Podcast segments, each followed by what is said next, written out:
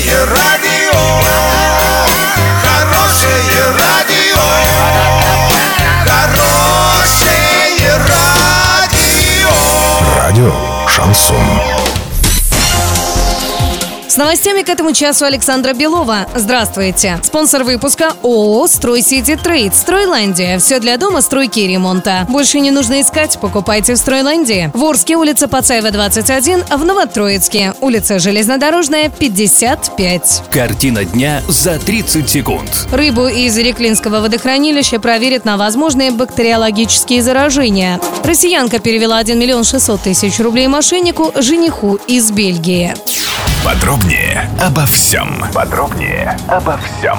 Рыбу из Реклинского водохранилища проверят на бактериологические заражения и другие возможные виды болезней. Об этом сообщает пресс-служба Законодательного собрания Оренбургской области со ссылкой на слова Аркадия Швецова, председателя профильного комитета. По его же данным, многочисленные исследования проб воды Суртазымского, Чапаевского и Орловских плесов водохранилища не выявили нарушений. Они все в пределах нормы. При этом сейчас мор рыбы прекратился. FM. Россиянка перевела 1 миллион 600 тысяч рублей жениху из Бельгии, который обещал ей чемодан евро. 55-летняя жительница Иркутской области познакомилась с мужчиной в интернете. Он представился гражданином Бельгии, обещал жениться и сказал, что направил возлюбленный чемодан с несколькими миллионами евро. Но на границе, по его словам, что-то пошло не так, и надо перевести налог на ввозимые в Россию финансы. Женщина поверила, взяла в банке кредит и перевела на указанный женихом иностранный счет. Когда обещанный чемодан из-за границы так и не прибыл, потерпевшая обратилась в полицию. Дело возбудили по статье мошенничества в особо крупном размере.